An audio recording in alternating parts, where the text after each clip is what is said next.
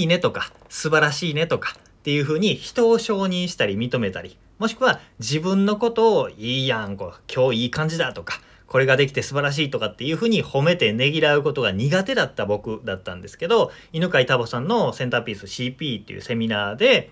えー、基準低くねちょっとしたことでも素晴らしい、いいねって言ってみるといいんだっていう話を学んでですね、えー、それを練習してみたわけですよ。で、えー、最初は言い慣れないんですよね。いいねとか、ああ、それ素晴らしいねって自分で言ってる自分が嘘くさいように感じたりするんですけど、それを訓練してやってみました。やってみて、だんだんね、慣れてくるんですよね。こう、数稽古で言ってるうちに慣れてくる。この感覚ね、すごく、あの、懐かしいなと思ったのが、僕、女性すごい苦手だったんですよ。高校生ぐらいまで全く女の子と喋れなくて、あの、ちょっと何か服かわいいねって言うとなんか意識してると思われるかなドギマギみたいなそういう感じの男子だったんですね。でも、えー、そういうのを意識して言うようにするとあそのスカート生地が素敵ですねとかその爪綺麗ですねとかって言う訓練をすると自然に言えるようになったし気持ちも乗るようになったしちゃんと受け取ってもらえるようになったっていう時の感覚とすごい似てたんですね。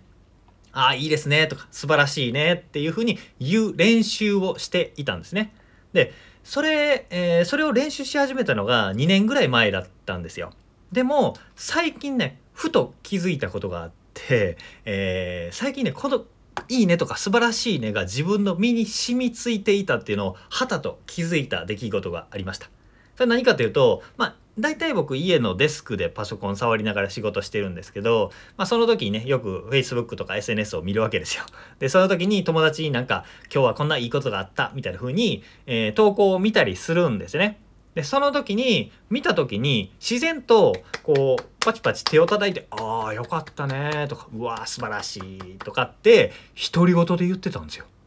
気づかぬうちにあの自分で意識して言おうとか褒めようねぎらおうとかいいねって言おうとかって思う前に自然と誰も見てない一人の部屋ですよ一人の部屋でパチパチ叩きながら「ああ素晴らしいね」って口をついて出てたんですよね。でいやいつの間にこんな風に変わったんだろうってびっくりしたんですよ。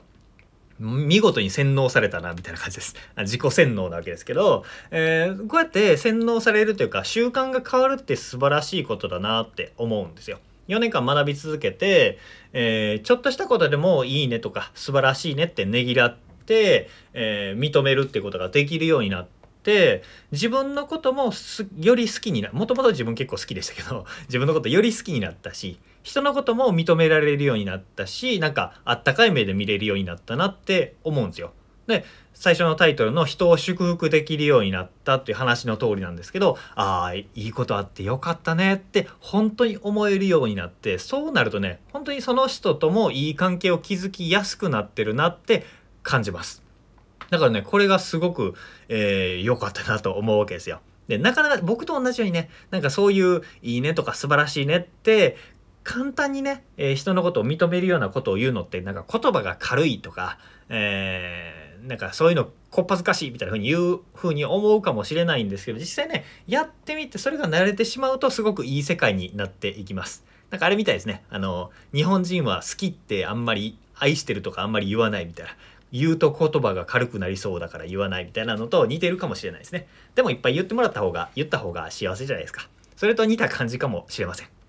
で、えー、さっき言ったように、あの、CP、センターピースの中では、その自分を追い立てて行動するっていう、そうやって追い立てて頑張るっていうのを崖ルートっていうふうに言ってて、自分の心を満たしながら行動し続けられる方法っていうのを階段ルートって表現しているわけですね。でこの崖ルートと階段ルートっていうのが、えー、ターボさんの CP っていうセミナーの中ではメインの、えー、軸となっている話なんですね。